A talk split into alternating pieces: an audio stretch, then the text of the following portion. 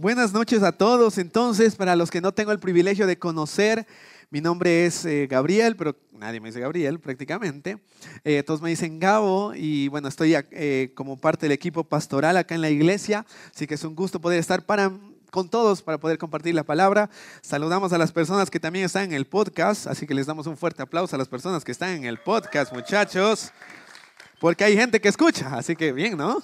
Está bueno eso, está bueno eso. Así que me alegra mucho de verdad poder estar acá para poder compartir la palabra de Dios. Así que oraremos antes de comenzar, ¿les parece? Oramos, entregamos este tiempo a Dios para que Dios sea guiando este tiempo, sea su Espíritu Santo enseñando, enseñándonos, mostrándonos y revelándonos a cada uno de nosotros cosas, porque eso es lo más genial que Dios hace. ¿Ok? Entonces vamos a orar. Señor, te agradecemos por esta tarde noche que tenemos. Gracias porque tenemos disponible tu palabra, Señor, para poder cada día aprender de ella, conocerte más. Así que, Señor, hoy queremos abrir nuestro corazón para que tú puedas hablar con nosotros, tú puedas revelarnos tu palabra. Sé que tu voluntad es poder eh, hacernos crecer, poder entrar en lo que tú has eh, hecho disponible en Cristo Jesús, Señor. Así que abrimos nuestro corazón, abrimos nuestra mente y dejamos que tu Espíritu Santo nos enseñe. Así que gracias, Padre. En el nombre de Jesús, amén. Abre tu Biblia, por favor, conmigo al libro de Números, capítulo 13. Números, capítulo 13. Vamos a leer ahí varios versículos. Hoy vamos a leer varios versículos. Así que te animo a poder estar atento. Y ahí si se te olvida alguno, ahí anotarlo también, si tienes algún lugar donde anotar. Pero sé que vamos a disfrutar mucho este tiempo. Números capítulo 13, capítulo 13, versículos 1 al 3 primero, ¿ok? Y vamos a leer en la versión Reina Valera, dice, y Jehová Dios habló a Moisés diciendo, envía tú hombres que reconozcan la tierra de Canaán, la cual yo doy a los hijos de Israel. De cada tribu de sus padres enviaréis un varón, cada uno príncipe entre ellos. Y Moisés los envió desde el desierto de Parán, conforme a la palabra de Jehová. Y todos aquellos varones eran príncipes de los hijos de Israel. Y bueno, los siguientes versículos, pues empieza a detallar con nombre y apellido quiénes eran. Así que eso en tu casa lo puedes chequear. Pero vamos a avanzar a los siguientes versículos, al versículo 17, ¿ok? De ese mismo capítulo, versículo 17 en adelante. ¿Están conmigo? Sí, vamos. Y dice, los envió pues Moisés a reconocer la tierra de Canaán, diciéndoles, subid de aquí al Negev y subid al monte. Versículo 18, y observad la tierra como es, y el pueblo que la habita, si es fuerte o débil, si poco o numeroso. ¿Cómo es la tierra habitada, si es buena o mala? ¿Y cómo son las ciudades habitadas, si son campamentos o plazas fortificadas? Versículo 20. ¿Y cómo es el terreno? Si es fértil o estéril, si en él hay árboles o no. Y esforzaos, tomad el fruto del país. Y era el tiempo de las primeras uvas. Ahora se viene mejor porque los, estos chicos van a este lugar. Versículo 21, y, ellos subieron y reconocieron la tierra desde el desierto de Sin hasta Rehob. Entrando en Talmai, hijos de Anac, Hebrón fue edificada siete años antes de Zoán en Egipto. Versículo 23, y llegaron hasta el arroyo de Escol, y, y de allí cortaron un sarmiento con un racimo de uvas, el cual trajeron dos en un palo y de las granadas y de los higos. Versículo 24. Y se llamó aquel lugar Valle de Escol, por el racimo que cortaron de allí los hijos de Israel. Versículo 25. Y volvieron de reconocer la tierra al fin de 40 días. ¿Al fin de cuántos días? Eso. Y anduvieron y vinieron a Moisés y Aarón y a toda la congregación de los hijos de Israel en el desierto de Parán, en Cades, y dieron información a ellos y a toda la congregación, y les mostraron el fruto de la tierra. Y les contaron diciendo, nosotros llegamos a la tierra a la cual nos enviaste, la que ciertamente fluye leche y miel. Y este es el fruto de ella. Mas el pueblo que habita en ella eh, es fuerte y las ciudades muy grandes y fortificadas. Y también vimos allí a los hijos de Anac Amalek habita en Negev, y el Eteo y el Jebuseo y el Amorreo habitan en el monte, y el Cananeo habita junto al mar y, y a la ribera del Jordán. Entonces Caleb hizo callar al pueblo delante de Moisés y dijo, Subamos luego y tomemos posesión de ella, porque más podremos nosotros que ellos. Versículo 31. Mas los varones que subieron con él dijeron, no podremos subir hasta aquel pueblo, porque es más fuerte que nosotros. Y hablaron mal entre los hijos de Israel de la tierra que habían reconocido, diciendo, la tierra por donde, pasamos, por donde pasamos para reconocerla es tierra que traga a sus moradores, y todo el pueblo que vimos en medio de ella son hombres de gran estatura. También vimos allí gigantes, hijos de Anac, raza de los gigantes, y éramos nosotros, a nuestro parecer, como langostas, y así les parecíamos a ellos. Wow. No sé si conocías esa historia, pero si no, te la presento. ¿no? Espectacular. Y vamos a entrar un poquito en contexto, porque acá estábamos viendo que el pueblo de Israel estaba en el desierto, ¿ya? Y Dios les había prometido una tierra. Y no era cualquier tierra, esta tierra se le nombraba o se le decía una tierra que fluye leche y miel. Es decir, todo lo que necesitan para vivir está en esa tierra. Ahora, vamos a ir un poquito del contexto más antes, ¿ya? Y es que el pueblo de Israel vivía en Egipto, pero no estaban solamente ahí pues paseando en Egipto, no, ellos vivían como esclavos, habían sido esclavizados por el faraón, por los egipcios. ¿Sí? Entonces Dios levanta en ese tiempo un hombre llamado Moisés. ¿Sí? Un hombre llamado Moisés que él iba a liberar a ese pueblo. Él tenía el propósito de poder liberar ese pueblo. Pero aparte también, Dios habla a través de Moisés de que Dios les estaba dando una nueva tierra, que ellos ya no necesitaban vivir como esclavos, sino que puedan entrar a esa tierra que vuelvo a recalcar, era una tierra que fluía leche y miel, ese Canaán que veíamos ahí en algunos textos. Ahora, ahí sucede toda una travesía donde Moisés se levanta siendo un hombre tartamudo y que tenía mucho miedo. Él se levanta y se enfrenta al faraón, uno de los hombres más poderosos en ese tiempo, y va y le dice, ¿sabes qué? Dios me ha dicho que liberes a mi pueblo. El faraón agarra y le mira, ya, ya, ok, así no, y le da unas vueltas y no, pues se hace a loco, ¿cómo crees que te voy a yo enviar? ¿Qué voy a hacer yo? ¿Dónde están mis esclavos? Tráeme pues otros, no sé. No, un montón de cosas. Y no los libera y no los libera. Ahora ahí Dios obra a través de Moisés para respaldar la palabra que le había dado. Y ahí ocurren las diez plagas que tal vez tú has escuchado o has visto en internet algo de eso. Pues ahí ocurren.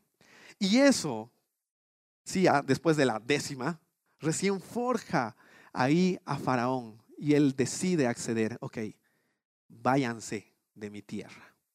Y es ahí donde Moisés agarra y dice, ok, es tiempo de irnos. Es tiempo de irnos a ese lugar que Dios nos ha dado.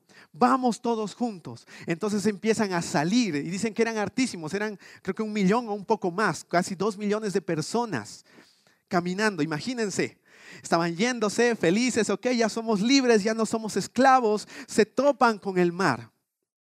Y se dan cuenta al mirar atrás de que el faraón se había arrepentido de su decisión y estaba viniendo con un ejército para poder tomarlos otra vez y esclavizarlos una vez más. Entonces el pueblo de Israel se vuelve loco. Vamos a morir, vamos a morir. Moisés, ¿qué hacemos? Es tu culpa traernos a este lugar.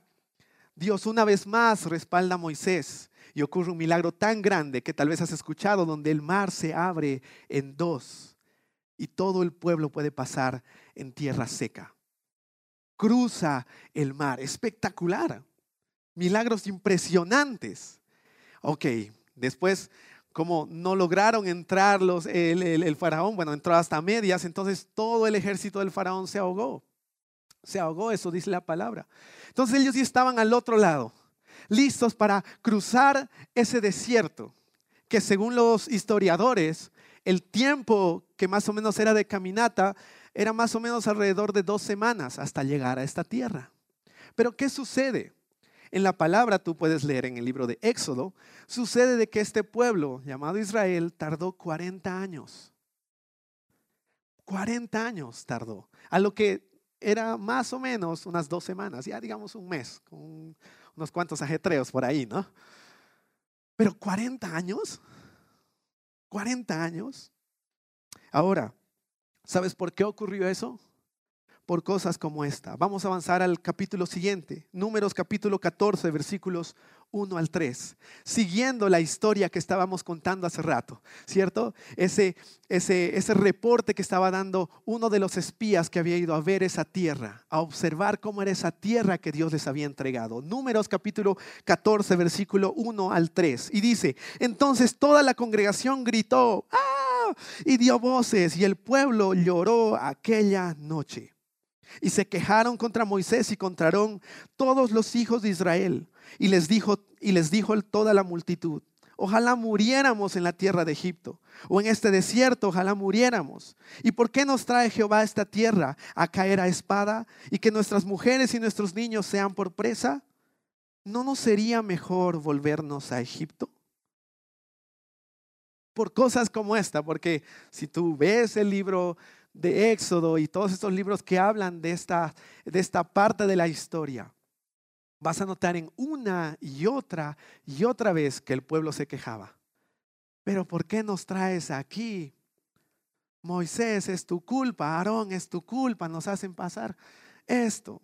Y siendo, ojo acá, que a pesar de que ellos estaban en el desierto, Dios los cuidaba.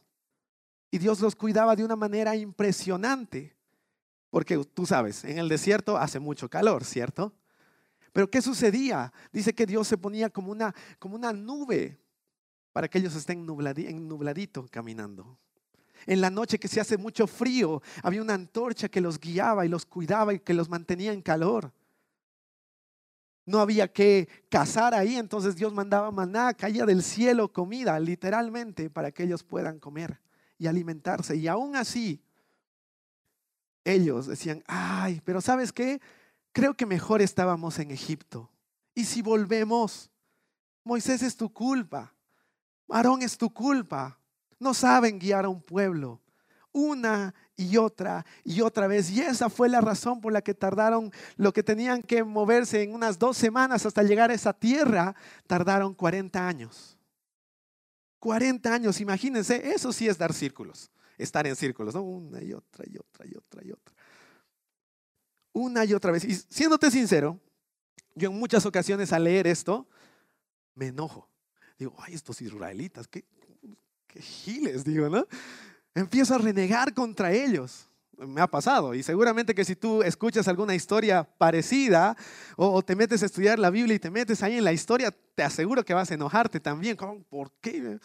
Moisés era que ahí los pegues a todos, ¿no? Una cosa así, te enojas.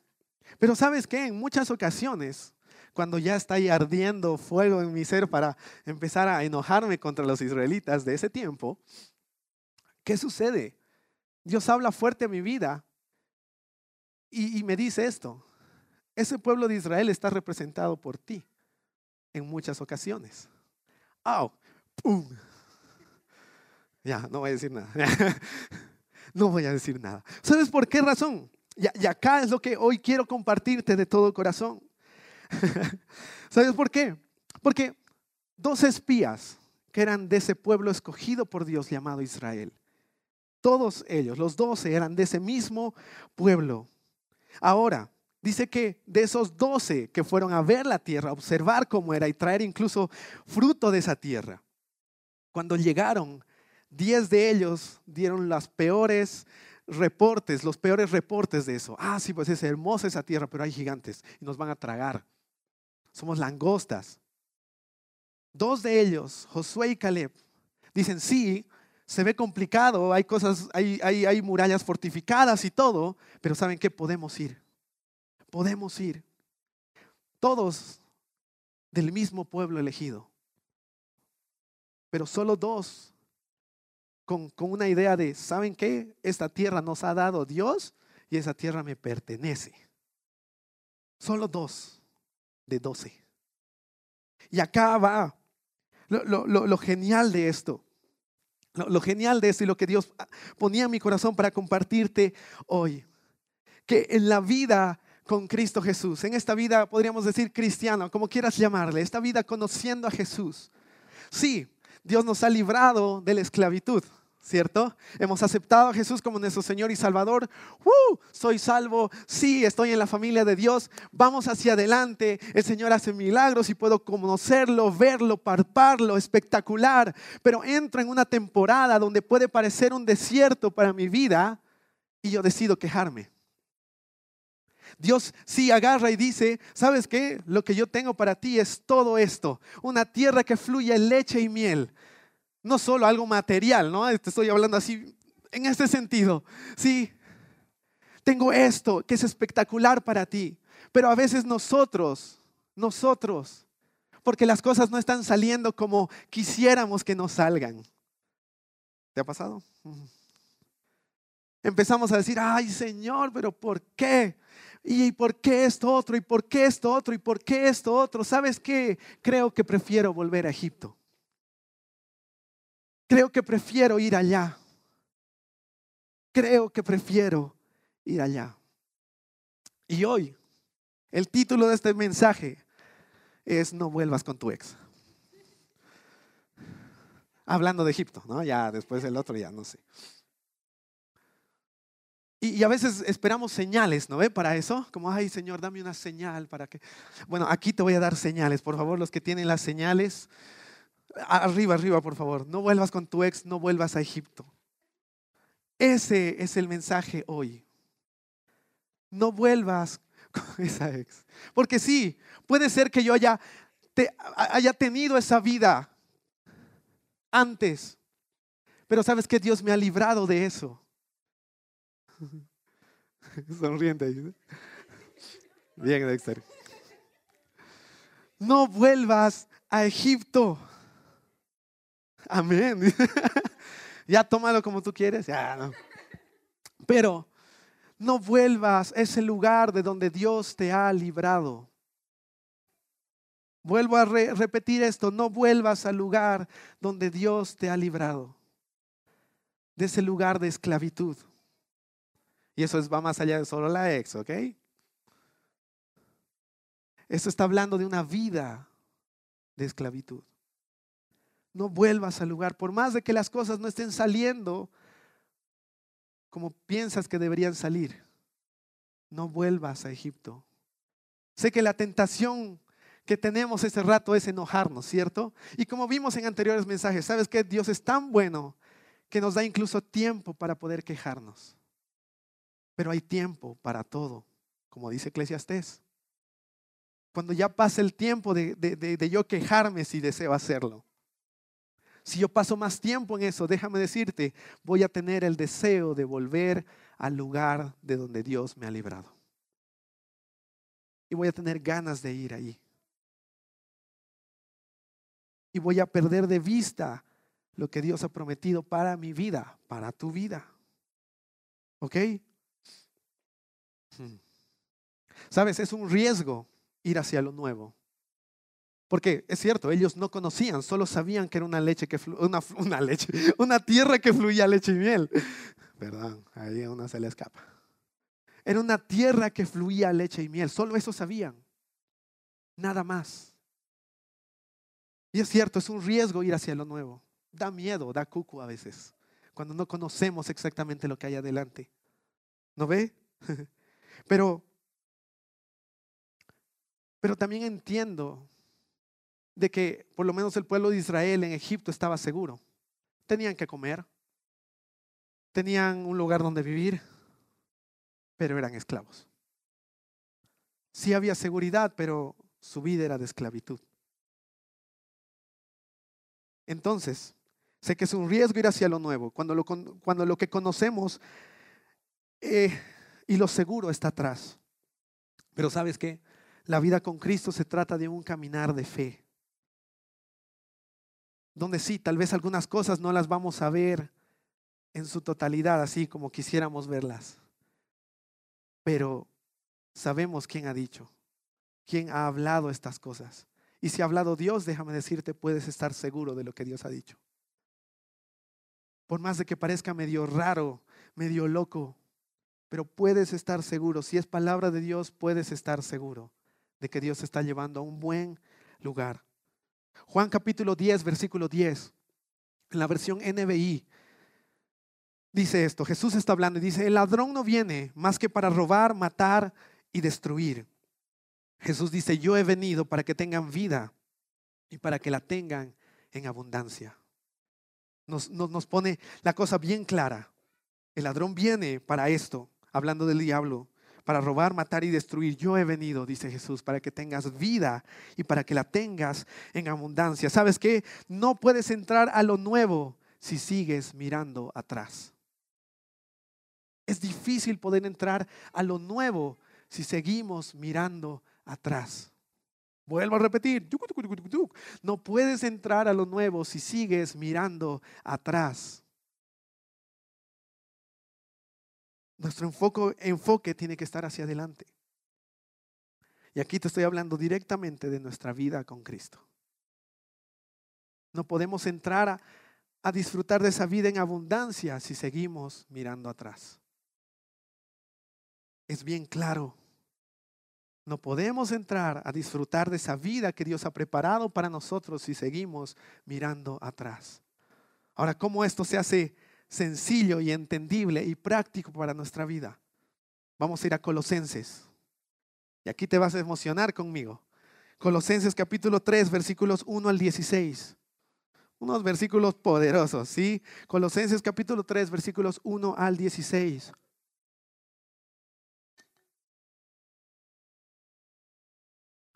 El título en la nueva traducción viviente dice Vida nueva con Cristo. ¿Ok? Y dice esto, ya que han sido, ahí está, resucitados a una vida nueva con Cristo, pongan la mira en las verdades del cielo, donde Cristo está sentado en el lugar de honor a la derecha de Dios. Comienza con patada voladora, ya que ustedes han sido resucitados a una nueva vida con Cristo. Si tú aceptaste a Jesús como tu Señor y Salvador, está hablando de ti. Está hablando de ti. ¿Sí? Concéntrense, pongan la mira en las verdades del cielo, donde Cristo está sentado en el lugar de honor a la derecha de Dios. Versículo 2, piensen en las cosas del cielo, no en las de la tierra, pues ustedes han muerto esta vida y su verdadera vida está escondida con Cristo en Dios. Cuando Cristo, quien es la vida de ustedes, se ha revelado a todo el mundo, ustedes participarán de toda su gloria. Versículo 5. Así que hagan morir las cosas pecaminosas y terrenales que acechan dentro de ustedes. No tengan nada que ver con la inmoralidad sexual, la impureza, las bajas pasiones y los malos deseos. No sean avaros, pues la persona avara es idólatra porque adora las cosas de este mundo. A causa de esos pecados viene la furia de Dios, menciona acá. Versículo 7, ustedes solían hacer esas cosas cuando su vida aún formaba parte de ese mundo. Pero ahora es el momento de eliminar el enojo, la furia, el comportamiento malicioso, la calumnia y el lenguaje sucio. No se mientan unos a otros, porque ustedes ya se han quitado la vieja naturaleza pecaminosa y todos sus actos perversos. Versículo 10, vístanse con la nueva naturaleza y se renovarán a medida que aprendan a conocer a su Creador y se parezcan más a Él en esta vida nueva, no importa si uno es judío o gentil, hablando de un extranjero, si está o no circuncidado, si es inculto, incivilizado, esclavo, libre, Cristo es lo único que importa y Él vive en todos nosotros. Dado que Dios los eligió para que sean su pueblo santo llamado por Él, ustedes tienen que vestirse de tierna compasión, bondad, humildad, gentileza y paciencia. Sean comprensivos con las faltas de los demás y perdonen todo lo que les ofenda. Recuerden que el Señor los perdonó a ustedes, así que ustedes deben perdonar unos a otros. Sobre todo, vístanse de amor, lo cual los une a todos en perfecta armonía. Y que la paz que viene de Cristo gobierne en sus corazones. Pues como miembros de un mismo cuerpo, ustedes son llamados a vivir en paz y sean siempre agradecidos. Versículo 16, que el mensaje de Cristo con toda su riqueza llene sus vidas. Enséñense y aconsejense unos a otros con toda la sabiduría que Él da. Canten salmos e himnos y canciones espirituales a Dios con un corazón agradecido. Todo lo que hagan o digan, háganlo como representantes del Señor Jesús y den gracias a Dios Padre por medio de Él. Uh. Pasajes, pero demasiado claros para nosotros y súper entendibles. Pero esto no queda aquí. Hay otros pasajes más. Y voy a leer uno más de ellos, Romanos capítulo 13, versículos 11 al 14. Porque aquí está hablando, hemos visto, de que tenemos que dejar esa antigua vestidura que teníamos antes de conocer a Cristo y ponernos esa nueva vestidura. Pensé que solo en Colosenses mencionaba eso, o de esa forma. Pues Romanos también lo hace. Y vamos a leer Romanos capítulo 13, versículos 11 al 14 en la nueva traducción viviente. Y dice, esto es aún más urgente, porque ustedes saben que es muy tarde, el tiempo se acaba. Despierten, porque nuestra salvación ahora está más cerca que cuando recién creímos. La noche ya casi llega a su fin. El día de la salvación amanecerá pronto. Por eso, dejen de lado sus actos oscuros, como si se quitaran ropa sucia, y pónganse la armadura resplandeciente de la vida recta. Versículo 13. Ya que nosotros pertenecemos al día, vivamos con decencia a la vista de todos. No, no participen en la oscuridad de las fiestas desenfrenadas y de las borracheras, ni vivan en promiscuidad sexual e inmoral e inmoralidad, perdón. Ni se metan en peleas, ni tengan envidia. Más bien vístanse con la presencia del Señor Jesucristo y no se permitan pensar en formas de complacer los malos deseos. ¡Wow! Qué fuerte, ¿cierto? a la vez que le compartí, a la que me decía, uh, y decía, uh, y los dos, uh. Sabes, es un riesgo ir a lo nuevo. Cuando lo que conocemos y lo seguro para nosotros está atrás. Pero por eso, vuelvo a repetir, es un caminar de fe. Y sé que a veces puede, podemos pensar de que estos son estándares demasiado altos, ¿no? Como, uy, es que yo no califico ahí en persona buena. Yeah. Medio que... Mm. Pero sabes que eso solo es un miedo que tenemos. Algo que no es real. Salmo 119, versículo 105. Un pasaje que es muy conocido. Salmo 119, versículos 105. Y dice, tu palabra es una lámpara que guía mis pies y una luz para mi camino. Vuelvo a repetirlo. Tu palabra es una lámpara que guía mis pies y una luz para mi camino. Como hace rato lo mencioné. A veces eso nuevo que Dios nos está poniendo delante, que nos está mostrando, a veces es como, ucha, no sé si logro ir ahí. No, no lo veo tan seguro, porque no sé por dónde es que voy a ir.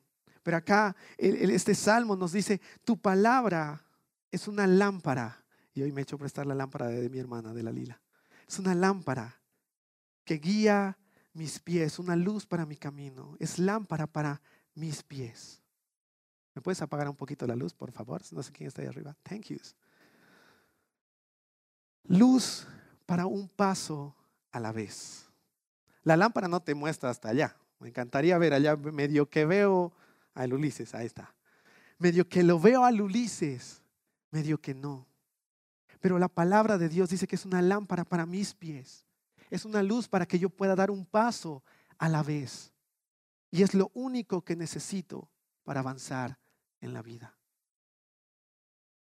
Con su palabra, que es una lámpara para mis pies, puedo asegurarte que tú te vas a sentir seguro cada paso que tú puedas dar. Por más de que parezca extraño, por más de que parezca un estándar muy alto, la palabra de Dios es una luz para mi camino. Lo único que necesito para poder ver dónde estoy pisando, dónde estoy pisando, iluminando el camino hacia adelante. Hacia adelante, porque sabes, cuando estamos con una lámpara, no estamos haciendo así, ¿no ve? No, es hacia adelante. Y si yo voy a mirar atrás, va a ser cuando ponga la luz de su palabra primero. No, no, no que haga esto y retrocedo atrás. Porque a veces en nuestra vida cristiana dejamos la luz de su palabra aquí, que siga iluminando y yo decido volver atrás, volver a Egipto con la ex. Decido ir allá. Y sabes, voy a... A la larga me voy a dar cuenta que no era lo mejor. Pero la luz de su palabra es para iluminar hacia adelante cada paso que yo doy. Te vuelvo a recordar el título de este mensaje. No vuelvas con la ex. No vuelvas a Egipto. Porque lo que Dios ha puesto para tu vida es lo mejor. Amén. Y continuamos un poquito más. Me voy a apurar. En dos ocasiones, no sé si te has dado cuenta, pero en los primeros pasajes que hemos visto, hemos mencionado un número. Gracias. Hemos mencionado que el pueblo de Israel pasó 40 años. Y estos espías tardaron 40 días. ¿Sabes? Nada de lo que Dios pone en la palabra es en vano. Siempre hay una explicación sobre esto. ¿Sí? Ahora me asombra porque el número 40 se repite en muchas ocasiones en la Biblia. El número 40. Ahora, no vamos a mencionar todo el montón que hay de números 40, pero te voy a mencionar uno que también se menciona. Y es que cuando Jesús después de ser bautizado, él dice que recibió ¿no? del cielo esas palabras que decía, este es mi hijo amado en quien tengo complacencia. Dice que después de eso, Mateo capítulo 4, del 1 al 4, menciona de que, guiado por el Espíritu Santo, Jesús fue al desierto. ¿A cuál desierto? A ese mismo desierto. Y estuvo ahí 40 días y 40 noches.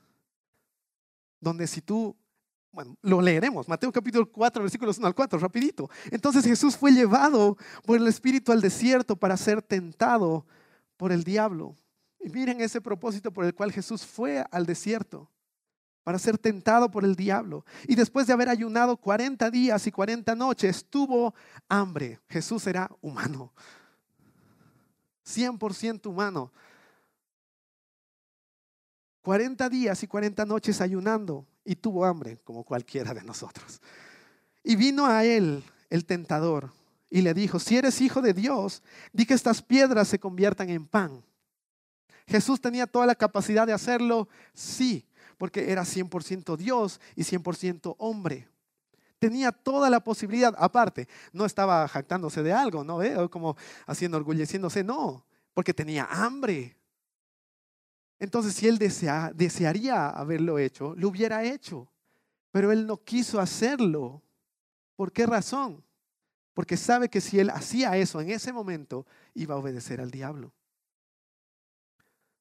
Iba a obedecer al diablo. Y le dice esto, versículo 4, y él respondió y dijo, escrito está, no solo de pan, vivir el hombre, sino de toda palabra que sale de la boca de Dios. Hay un texto que seguramente lo has debido conocer, que Pablo menciona, y dice, todo me es lícito, pero no todo me conviene. En palabras sencillas, yo puedo hacer todo lo que se me da la gana, pero no todo me conviene. Y aquí Jesús entendía claramente de que en ese momento convertir las piedras en pan no le convenía. Y dijo, escrito está, no solo de pan vivir el hombre, sino de toda palabra que sale de la boca de Dios. Lo que hace rato les decía, si Dios te ha dicho algo, puedes estar seguro y confiado de que es lo mejor para ti. Porque no solo de pan vive el hombre. El pueblo de Israel estaba buscando el pan. Y por eso querían volver a Egipto, porque había pan seguro. había una vivienda segura. Pero Dios les, dice, no, oye, no vuelvas con la ex, no vuelvas a Egipto, ve a la tierra que yo te he entregado. Ve a esa tierra donde yo te he entregado. Sabes, un grupo de teólogos piensa que el número 40 en la Biblia representa cambio, que es el tiempo de preparación de una persona o pueblo para dar un cambio fundamental. Yo creo, personalmente hablando, esta es mi posición, ¿ok? de que si tú estás en una temporada donde estás accediendo a la tentación de quejarte, es un tiempo para un cambio fundamental y algo clave para tu vida. Sé que muchos acá conocen a Dios, conocen a, a, Jesús, pero a veces seguimos en eso de, Señor, ilumina ahí, vuelvo en un cacho. Voy a ir un ratito allá. Después vuelvo y continúo a lo que tú me has enviado. No. En muchas ocasiones seguimos haciendo eso con nuestra vida con Cristo. Ahora, ¿todo nos es lícito? Sí. ¿Todo nos conviene? No. Hacer eso realmente no me conviene. Y no hay que ser muy inteligente para entenderlo. ¿Cierto? Todo me es lícito, pero no todo me conviene. Hebreos capítulo 12, versículos 1 al 3. Versión NTV también. Hebreos capítulo 12, versículos 1 al 3. Dice, por lo tanto, ya que estamos rodeados por una enorme multitud de testigos de la vida de fe, quitémonos todo peso que nos impida correr, especialmente el pecado que tan fácilmente nos hace tropezar y corramos con perseverancia la carrera que Dios nos ha puesto por delante. Esto lo hacemos al fijar la mirada en Jesús, el campeón que inicia y perfecciona nuestra fe. Debido al gozo que le esperaba, Jesús soportó la cruz sin importarle la vergüenza que ésta representaba. Ahora está sentado en el lugar de honor junto al trono de Dios versículo 3, y este es espectacular, remárcalo ahí bien, y dice, piensen en toda la hostilidad que soportó por parte de pecadores. Así no se cansarán ni se darán por vencidos. Cada vez que haya esa tentación de querer quejarnos y de querer volver a Egipto, es tiempo de mirar a Jesús y entender Señor, tú soportaste todo eso. Porque sabes que el que Jesús haya ido al desierto, es más, ha sido guiado por el Espíritu Santo hacia el desierto. No ha sido como que, ah, ya, pues voy a ir a mostrarles cómo se hace. No. Porque sabes que lo que el hombre había fallado, Jesús vino a restaurarlo. Entonces, Jesús ha sido enviado por el Espíritu Santo al desierto para sufrir las mismas tentaciones, para que tú y yo hoy podamos vencerlas. Y Jesús ahí, si te pones ya a estudiar un poco más, todo lo que Jesús fue tentado representa todas las tentaciones que pueden haber en el mundo. Y Jesús las venció. Las venció conociendo la palabra. Así es la única manera de vencer las cosas. Las venció de esa única manera. No con otra persona, no con un amigo. Jesús fue solo al desierto. Y ahí mientras se concentraba en Dios, orando, porque el ayuno e-, es eso, es separar algo que haces. En este caso Jesús se, se alejó de todos y dejó en este caso hasta la comida también para poder concentrarse totalmente en Dios. Eso es lo que hizo. Y claro, en cierto rato, porque su cuerpo era humano, tenía hambre. Y es ahí donde el tentador apareció. Es decir, que cuando tenemos hambre es donde normalmente aparece el tentador para tentarnos. Cuando hay algo que está siendo insuficiente en mí, es que necesito eso. Necesito de él, necesito de ella. No puedo vivir sin ella, sin él. Necesito eso que tenía antes en mi vida. Necesito esa vida necesito tomar. Cuando tenemos esa insuficiencia en nosotros es donde el tentador aparece. Y dice, ¿y si volvemos? Y nosotros bien felices, ya pues vamos. Familia, lo que Dios te ha entregado es una tierra que fluye leche y miel. Pide a Dios que te revele qué significa para tu vida que sea una tierra que fluye leche y miel. Porque te aseguro que es más de lo que estás pensando y esperando. Y eso solo Dios puede darte. Amén. No vuelvas con tu ex, se lo vuelvo a repetir. Por, por, internet vas a ver en mis historias, voy a, hacer full historias ahí de letreros que digan no vuelvas a Egipto, para que te recuerdes en la semana. Etiquetanos. por dos. no vuelvas a Egipto. Sé que a veces parece lo más fácil, pero ¿sabes qué? Si pensamos en algo que nos conviene, no es lo que te conviene. Yo por lo menos no quiero andar 40 años andando en círculos. No sé si tú quieres hacerlo, yo no. Yo prefiero ir y tomar lo que Dios me ha dado. Si hay gigantes, igual, nomás pues Dios me ha dado. ¿No ve? Con patada voladora como el Dexter. Es así nomás. Y para eso sabes que está la iglesia para acompañarte en ese proceso, en ese camino, como quieras llamarle. Está la iglesia, está Dios, está la iglesia, está su palabra, que es clave para nosotros. No descuides tu comunión con la palabra de Dios. Por nada del mundo, por nada, por nada. Aunque da hambre de muchas cosas. No descuides la palabra de Dios. Nos ponemos en pie. Espero que haya sido bendecido como yo lo he sido. Y vamos a orar. Qué bonita la lámpara.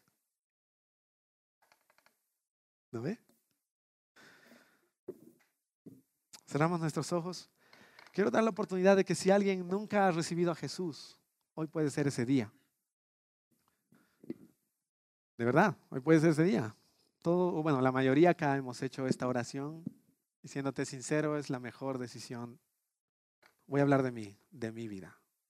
No cambio por nada el haber conocido a Jesús y el conocerlo. Porque a pesar de que muchas cosas tal vez no salen como yo espero, pero qué bueno es tener al Creador del universo acompañándome y guiándome. Lo, lo, tengo y lo percibo, lo escucho. Entonces, ah, mientras cerramos nuestros ojos, si tú quieres recibir a Jesús, te invito hoy a poder hacerlo. En la palabra de Dios dice que lo único que tenemos que hacer para recibir a Jesús como nuestro Señor y Salvador es creer con el corazón y confesar con nuestra boca que Jesús es el Señor. Nada más. Eso nos permite hoy entrar a la familia de Dios. Así que si tú eres esa persona, te animo a poder levantar tu mano.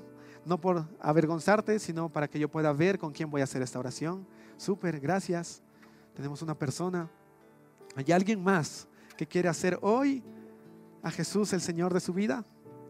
Eso es decirle, Señor, quiero que tú me guíes en este mi caminar. Y que tal vez estas cosas que no me convienen, yo sé que tú me vas a guiar para que tú me dirijas en esto. Así que, ¿hay alguien más que desea hacerlo? ¿Hay alguien más? Ok. Entonces vamos a repetir esta oración. Quiero que tú puedas repetir después de mí en voz alta y todos acá les vamos, le vamos a acompañar, ¿ok? Decimos, Dios Todopoderoso, gracias por enviar a Jesús a morir por mis pecados, a vencer las tentaciones. Gracias porque por amor, te entregaste por mí y resucitaste por mí. Hoy te confieso como mi Señor y mi Salvador. Gracias, Señor. Amén. Amén. Y ahí donde estás, te invito a cerrar tus ojos, como ya deberíamos estar haciendo, y vamos a orar. Señor, te agradecemos. Gracias por tu palabra, porque es clara, es muy clara tu palabra. Y sé que tu Espíritu Santo ha hablado a cada uno de nosotros en varias cosas que tal vez podamos estar atravesando. Y gracias porque es tu palabra quien ilumina nuestro caminar. Lámpara a mis pies tu palabra y lumbrera nuestro camino. Señor, oramos para que eh, en nosotros haya hambre y sed de poder buscarte a ti. Hambre y sed para poder conocerte más a ti, Señor. Y recordar y reconocer de que tu palabra es quien nos guía. Y si algo yo quiero hacer con mi vida, primero debo consultarte a ti. Ver qué es lo que tú dices para que tú ilumines mi caminar. Señor, yo no quiero dejar la palabra ahí para volver a Egipto. o volver con mi ex. Quiero que tú guíes mis pasos. Señor, si hay miedo en mí de poder entrar a la tierra que tú me has entregado, esa tierra que fluye leche y miel, Señor, quita. En tu palabra dice que el perfecto amor, ese amor que proviene de ti, echa fuera todo temor. Señor, yo pido que tú llenes mi vida de tu amor, que tú me enseñes, que tu Espíritu Santo sea quien inunde todo en mí. Que tu Espíritu Santo sea revelándome de que no hay nada que pueda satisfacer tanto mi vida como tú que tú eres el único suficiente y más que suficiente. Que yo no voy a buscar en el mundo cosas, Señor, que me agraden, que en las que me sienta seguro, sino voy a recordar de que tú eres lo único y lo mejor para mi vida. Muéstrame, dame fuerzas para poder vencer lo que yo tenga que vencer. Dejar a un lado lo que tenga que dejar a un lado y vestirme de la nueva naturaleza que tú me has entregado. Así que te agradezco, Señor. Gracias, Padre. Tú eres bueno, tú eres perfecto y no hay nadie como tú. Eres santo y eres perfecto, Señor. Hoy, hoy recuerdo hoy quiero recordar de que Jesús es lo único. Jesús es lo único, Jesús es lo suficiente y que no hay nadie como tú. Aleluya, Señor. Aleluya. Oh, oh, oh. oh.